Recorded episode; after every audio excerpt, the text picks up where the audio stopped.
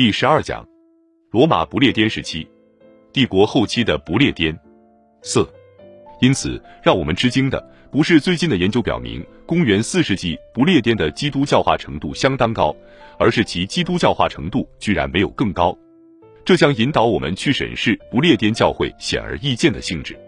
认为基督教在城市、异教在农村的旧观点当然站不住脚。君士坦丁大帝统治时期，城市社区由主教主持宗教活动。在希尔切斯特 （Silchester） 的城墙内发现了一个非常小但不寻常的教堂，在维鲁拉米恩、坎特伯雷和其他地方普通的墓地教堂里埋葬着殉道者和其他著名基督徒。这些证据都得出了同一个结论。但是，公元四世纪罗马。不列颠基督教的宏伟历史遗迹与别墅有关，例如弗兰普顿 （Frampton） 和新顿圣玛丽 （Hinton St Mary） 的马赛克，或者肯特郡路临时 （Loving Stone） 的壁画。从考古证据的分布来看，基督教的传播十分零散。在多塞特郡的多切斯特，一座墓地周围发现的别墅群，表明那里曾经生活着一个庞大、富有的基督教社区。位于其他地方的类似墓地周围，则没有任何东西。大量出土的铅制洗礼盘并非来自城市，而是来自农村地区或小规模定居点，他们很可能由地主绅士看护。其中很大一部分洗礼盘是在东盎格利亚发现的，有证据显示帝国晚期时这里的居民很富有。君士坦丁大帝把寺庙的捐款和财富分配给教会，并从市政财政中抽取资金罗作他用，这给异教和市政府造成了巨大的打击。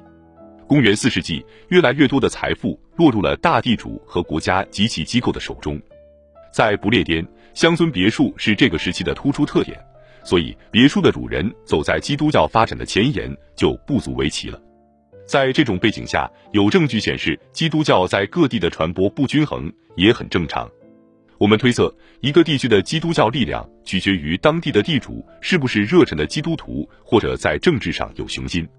如果建造教堂和其他基督教纪念碑，就像在早期建设公共寺庙和其他公共设施一样，要依赖活跃的市政府，那么这种资源分配可能会相对更平均。公元三百五十九年，在意大利里米尼市议会上，来自不列颠的参会主教明显要比来自其他地区的多得多，但他们的名号没有留存下来，因此不知道他们是否都来自城市。不过，至少我们知道，有些主教很难筹集这笔差旅费。这项信息也许意义重大。那么，如果城市基督教社区比较薄弱，或者说在君士坦丁时期有过一段时间的兴起，然而在之后的一个世纪里衰落，这对于罗马统治结束后基督教的生存意味着什么呢？结论是，罗马西部其他地方的整个地主阶级与基督教达成了和解，情况跟公元五世纪时期的不列颠类似。公元五世纪，基督教在农村人口中的传播相当均匀稳定，这种情况与公元四世纪时完全不同。由于大多数人都依靠土地生存，所以我们可以设想，基督教能够广泛传播，至少是作为一种亚文化延续下去。事实上，在罗马末期，农村神职人员与城市牧师不同，他们的受教育程度相对较低，也没有显赫的社会地位。在农村，主教甚至要靠地主生活。这可能有助于他们与农业人口紧密联系在一起，从而确保信仰和教会的延续。无论后来地主阶层本身的命运如何，公元四世纪以别墅为基础的不列颠社会与帝国的其他许多地区非常不同。这种社会的早期繁荣能维持多久呢？生活在那个时代的博学多识的历史学家阿米阿努斯 a m i n u s 描述了公元三百六十年不列颠边境地区遭到蛮族一系列袭击的情形。他写道：“当时恐惧的烟云笼罩着各省。”他还特别指出，各省已经被多年来的灾难消耗得精疲力尽。此外，根据对城镇的考古，可以得出这样一种观点：城镇到公元三百五十年前后已经完蛋了。我们稍后会解释这条观点。然而，除了细节之外，这幅画面与公元四世纪早期的情况截然不同。我们有充分的理由认为。帝国的黄金时代在君士坦丁大帝去世后没有延续太长时间，在他于公元三百三十七年去世后，帝国被三个儿子瓜分：君士坦提乌斯二世、君士坦斯一世和君士坦丁二世。不列颠属于年轻的君士坦丁二世的统治范围。他不满意他所得的份额，于是，在公元三百四十年对君士坦斯一世发动战争，但被彻底击败。在此之前，不列颠的军队已有很长一段时间没有打仗了。公元三百四十三年冬，君士坦斯一世亲自率军穿越英吉利海峡，进行了一次最不寻常也最令人出乎意料的远征。军队常年无战事的弱点，也可能是将士的不满。可能就此反映了出来。幸存下来的简短记载暗示了帝国的不列颠北部边境正面临压力。到公元三百六十年，边界问题必然十分严峻。历史学家阿米阿努斯的记载提到了当时的情况：当时来自爱尔兰的斯科特人 （Scots） 和来自苏格兰的皮克特人撕毁了与罗马签订的协议。这表明，在此之前，罗马已经通过外交手段解决了来自他们的威胁，可能采用的是通常的方式，也就是支付黄金。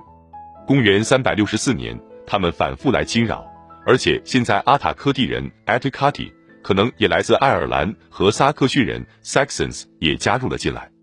公元三百六十七年的蛮族大入侵是长期外部骚扰中最严重的一次，这次入侵我们稍后叙述。但在罗马统治的领土内部，至少发生了同样糟糕的一些事件。公元三百五十年，君士坦斯一世在一场宫廷阴谋中被杀，日耳曼血统的军官马格嫩提乌斯 （Magnentius） 篡位，成为帝国西部的皇帝。君士坦丁大帝仅存的儿子君士坦提乌斯二世统治着帝国的东部，他挥师西进，平定了马格嫩提乌斯的叛乱。马格嫩提乌斯是对异教徒持宽容态度的基督徒。他的统治持续了三年半，给帝国造成了灾难性的后果。如我们所知，君士坦提乌斯二世是镇压基督教异端为己任。不仅如此，他也憎恨异教。事实上，他重新引入了死刑来打击异教崇拜。他还从元老院挪走了古老的胜利祭坛，此举惹怒了元老院。在他战胜马格嫩提乌斯，重新统一帝国之后，不列颠受到了特别审查。他任命了一位帝国机构档案局局长保卢斯 （Paulus） 来追捕岛上的意见人士。不列颠人发挥他们的黑色幽默，给保卢斯起了个“链子”的绰号。保卢斯收到的指示是逮捕曾经支持马格嫩提乌斯的军人，但他的权力不受约束，迫害很快扩大了范围，演变成恐怖统治。捏造证据、相互构陷成了家常便饭，使得最忠诚的军官也人人自危。君士坦提乌斯二世自己的不列颠代理官马蒂努斯 （Martinus） 挺身而出，试图阻止保卢斯迫害无辜，但没有成功，自己反而献出了生命。人们不禁认为，除了那些参与当时权斗的人之外，过去半个世纪中各个事件所牵连的众多大家族也都被卷到这场漩涡中。皇帝不对任何证据提出质疑，就批准了没收财产、流放、监禁、酷刑和处决。仅没收财产这一项决定，就沉重打击了地主阶层的兴旺，而平民和军队的士气也遭到重创，使得他们没有多少斗志去抵御迫在眉睫的蛮族侵扰。公元三百六十七年是最糟的一年，皮克特人、斯科特人和阿塔科蒂人入侵不列颠，法兰克人和萨克逊人袭击了高卢海岸。无论是帝国的中央指挥官瓦伦提尼安 （Valentinian），皇帝本人当时在高卢北部。还是不列颠的高级将领都猝不及防，指挥不列颠边防军的公爵被歼灭，负责海防的伯爵被杀。这次入侵最显著的特征是这些不同的蛮族协调一致，共同行动。有证据显示，北方边境的有些本地侦察兵叛变了，但要弄清整个行动，我们必须假设入侵的未知蛮族具有非凡的军事和外交能力。要详细了解罗马的军事部署和作战方法，并非难事。因为罗马军队中有许多日耳曼人，尽管很少有人认为他们是有意识的对罗马不忠诚。各个蛮族来自不同的文化背景，彼此的家乡相距较远，但是他们之间能巧妙地分配攻击目标。也许最重要的是做到严格保密、协调一致、同步作战，这不得不令人佩服他们超凡的领导力。罗马人自然称他们为同谋，我们很难反驳这种观点。